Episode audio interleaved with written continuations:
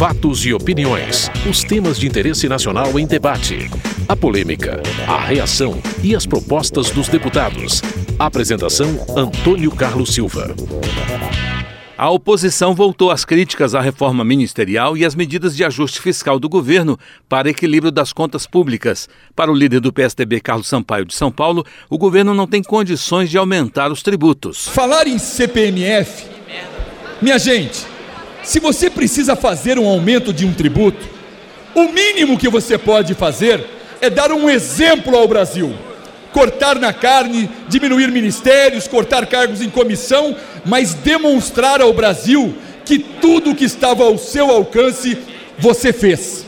Se você faz isso, em primeiro lugar, se você tem credibilidade, em segundo lugar, e se você efetivamente tem uma base sólida no Congresso, você pode falar de aumentar um tributo e tentar dialogar com a sociedade brasileira. Como demonstração de que este governo não tolera a corrupção, vamos acabar com a CGU, a Controladoria Geral da União, o órgão que fiscaliza os demais ministérios, que aponta fraudes ao TCU e que aponta irregularidades à Polícia Federal.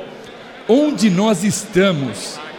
Ela fala de reforma ministerial, mas o Brasil sabe que ela está falando de distribuição de cargos.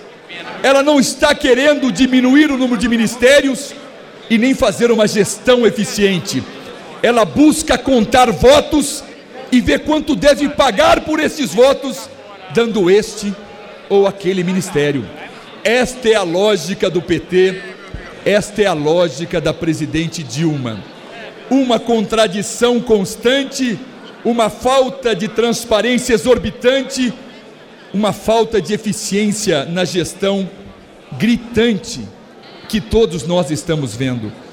Voltar da ONU dizendo que o Brasil não tolera a corrupção e propor a submissão do ministério que é a Controladoria Geral da União ao Ministério da Justiça.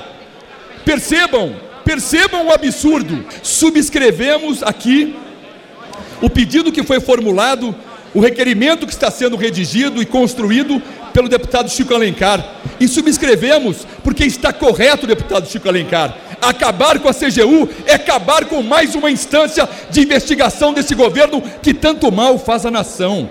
Vossa Excelência está corretíssima.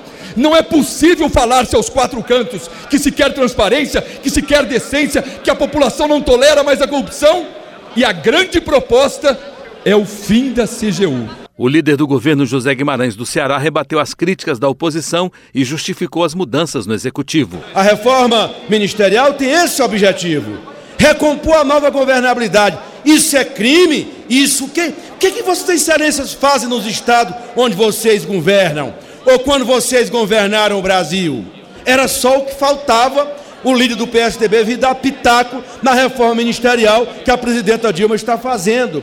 É para recompor sim a nova governabilidade. E como é que você tem governabilidade no Congresso? Dialogando com as bancadas, discutindo, elaborando, sugerindo. Ou nenhum deputado aqui que está aqui pelo voto pode ser ministro. Que história é essa? Então, esse é o primeiro objetivo. Segundo lugar, é o objetivo de cortar gastos. Cortar gastos significa economizar. É um gesto, o presidente está cortando na própria carne para exatamente sinalizar o desejo de aprovar as reformas que nós estamos propondo aqui ao Congresso Nacional. Veio o líder da oposição dizer na tribuna, criticar e falar de combate à corrupção esse país conheceu a CGU na época do governo FHC? O que, é que fazia CGU na época do FHC? Absolutamente nada. Quem foi que começou a investigar os municípios? Foi a CGU fortalecida no governo do presidente, da presidenta, presidente Lula?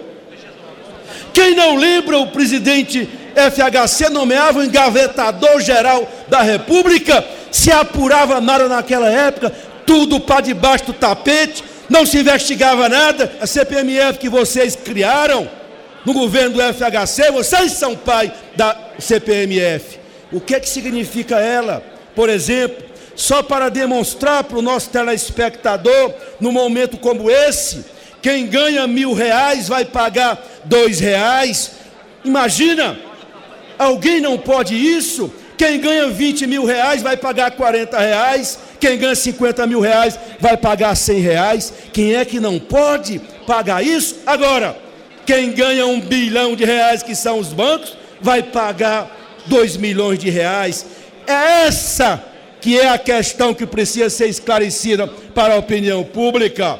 As grandes fortunas de 500 milhões vão pagar um milhão. O líder do Solidariedade, Arthur Oliveira Maia, da Bahia, desclassificou a reforma ministerial. A presidente Dilma, apesar das promessas de fazer ministério, de, de cortar ministério, apesar dessa reforma chula, porque eu nunca vi uma reforma ministerial ser tratada de uma maneira tão baixa, tão rasteira, ela não apresenta para a nação nenhuma alternativa que atinja os cortes do governo.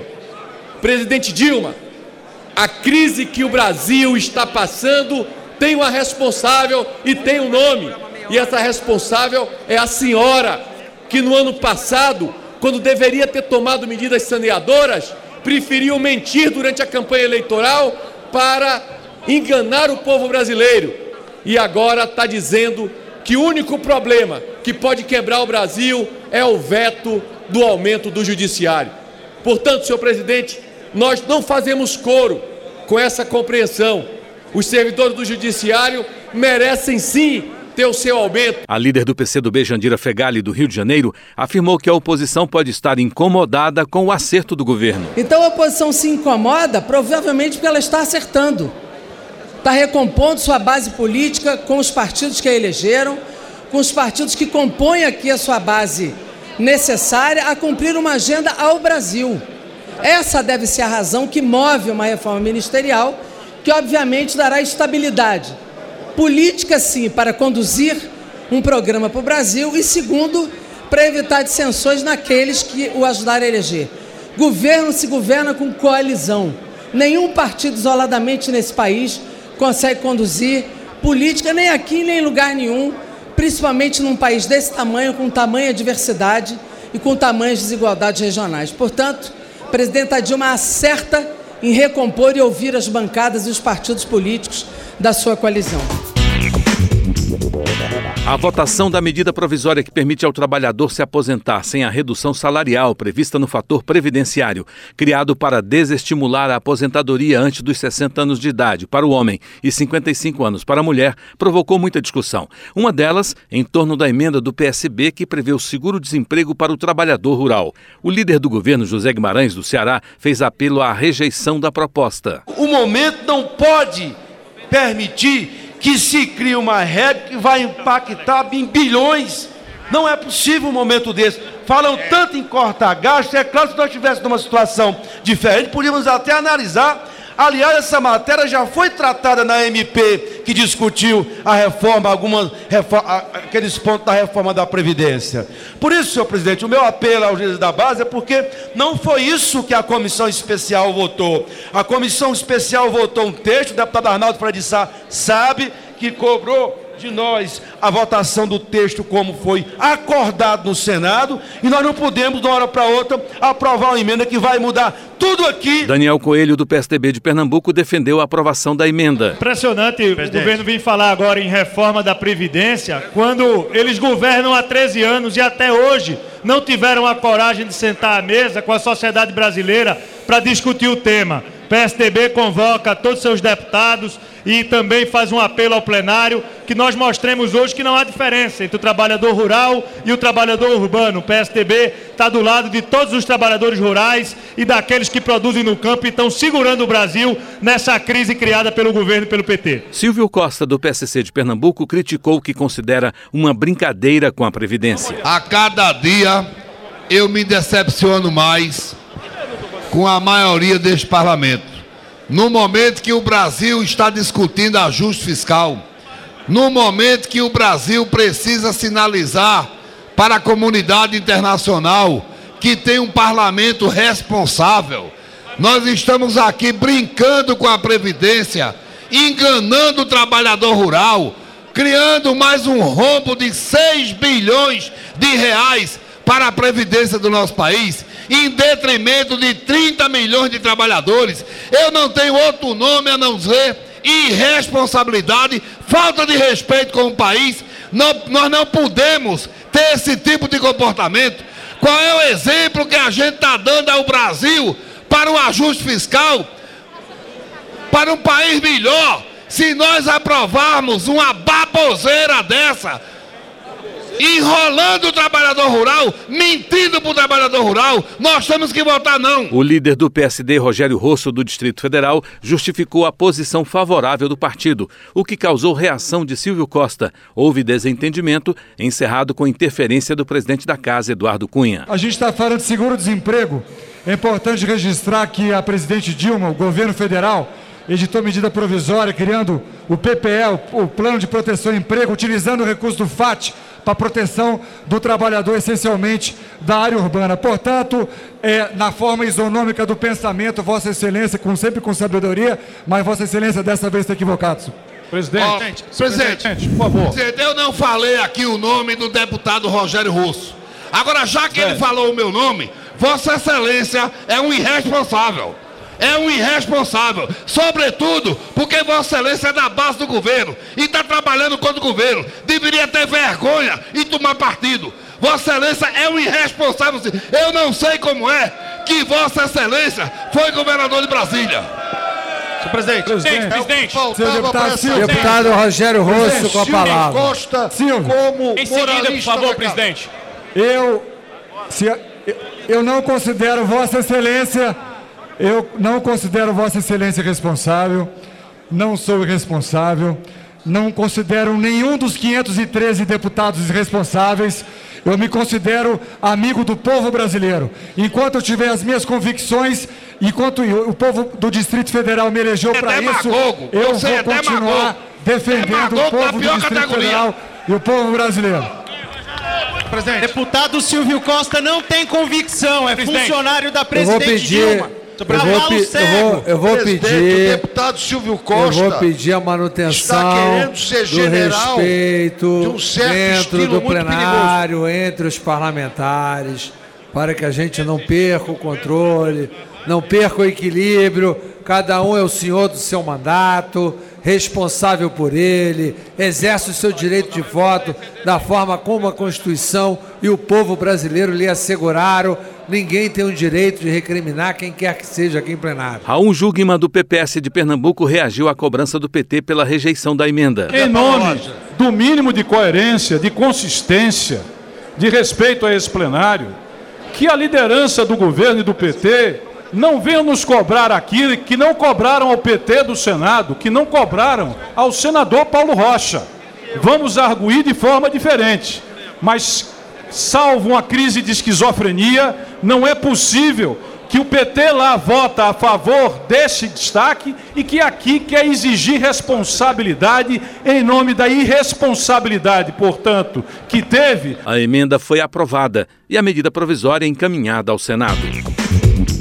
A apreciação da medida provisória que prorroga contratos da Companhia Hidrelétrica do São Francisco com indústrias do Nordeste e autoriza a companhia a participar do Fundo de Energia do Nordeste envolveu muitos deputados nos debates. Leonardo Monteiro, do PT de Minas Gerais, disse que a medida provisória ajuda na geração de emprego. Está se propondo a instituição do Fundo, Fundo Nacional de Energia, que vai incentivar os produtores de energia desta região, ampliando inclusive para a região centro-oeste e, e sudeste, no sentido de garantir um incentivo aos grandes produtores de energia, que nesse momento que o país atra atravessa, sem dúvida nenhuma, nós vamos estar incentivando a geração de emprego e renda nessas regiões e, sobretudo, no país. Moroni Torgan, do Democratas do Ceará, defendeu benefícios para o Nordeste. Nós gostaríamos que todas as empresas pudessem participar deste benefício.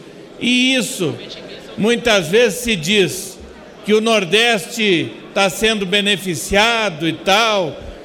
Não, isso é o que deve acontecer mesmo, porque na verdade já houve muito incentivo para Sul, para Sudeste e o Nordeste não teve.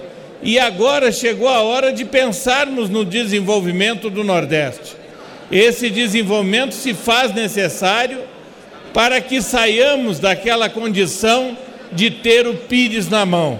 Sempre vou defender e defendo rigorosamente qualquer benefício que vá para o Nordeste. Fábio Garcia, do PSB do Mato Grosso, defendeu ajustes na proposta. Nós resolvemos os problemas dos desempregos do Norte e do Nordeste e também amenizamos a dor e o sofrimento daqueles que estão pagando essa conta num valor de mais de 20 bilhões de reais, levando pelo menos parte desse benefício para um fundo que se chama Conta de Desenvolvimento Energético, senhor presidente. É esse ajuste que precisa ser feito nessa matéria, porque essa matéria está tentando, na verdade, resolver dois problemas resolver o problema das indústrias e resolver o problema de caixa de distribuidoras. Na costa de quem? Na costa do consumidor de energia elétrica brasileiro que não aguenta mais pagar essas contas.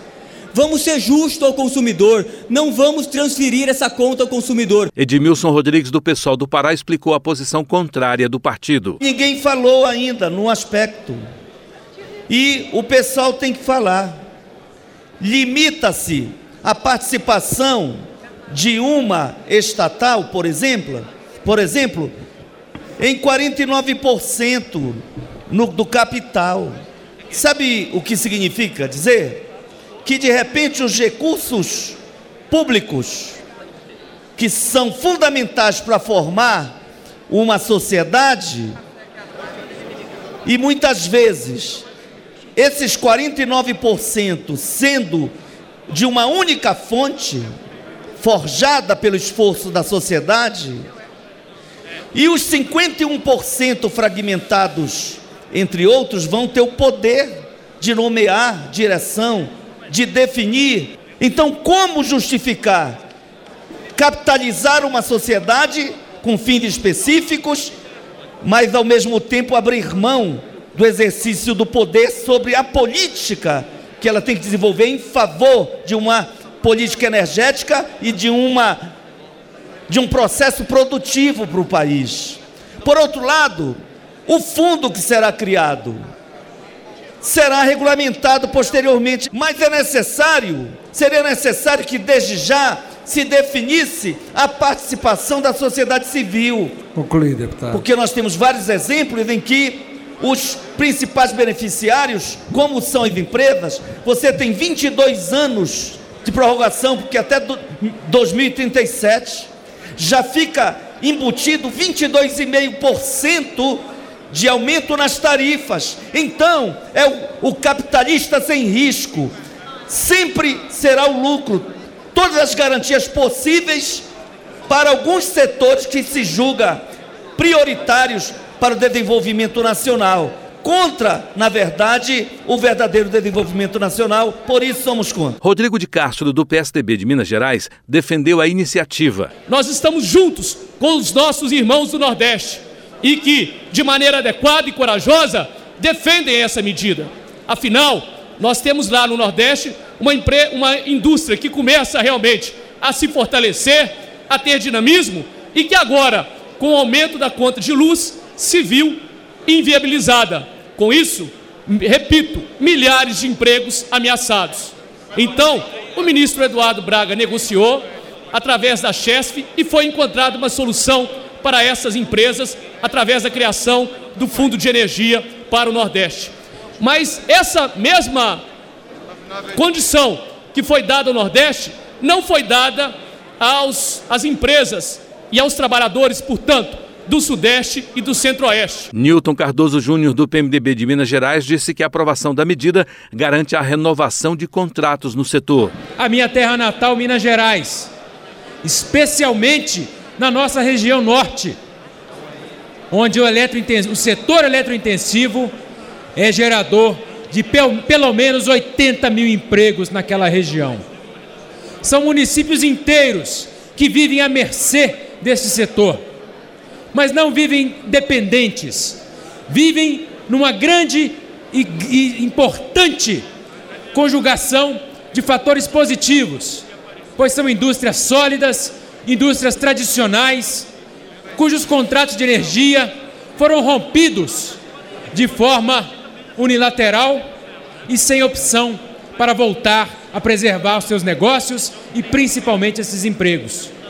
Ao aprovar esta medida hoje, com a criação dos respectivos fundos constitucionais, iremos, de forma muito responsável, garantir que esses contratos sejam renovados, ou que pelo menos sejam reconstituídos em condições econômicas equilibradas, de forma a garantir que os negócios sejam retomados, que as exportações de quase 4 bilhões de reais sejam retomadas e que tributos da ordem de quase 10 bilhões de reais sejam garantidos por este setor que é pujante e forte no, na cadeia produtiva do setor siderúrgico em Minas Gerais. A medida provisória foi aprovada e vai ao Senado. Você acabou de ouvir Fatos e Opiniões, uma produção da TV e Rádio Câmara. Edição e texto Antônio Carlos Silva e Eliane Breitenbach. Apresentação Antônio Carlos Silva.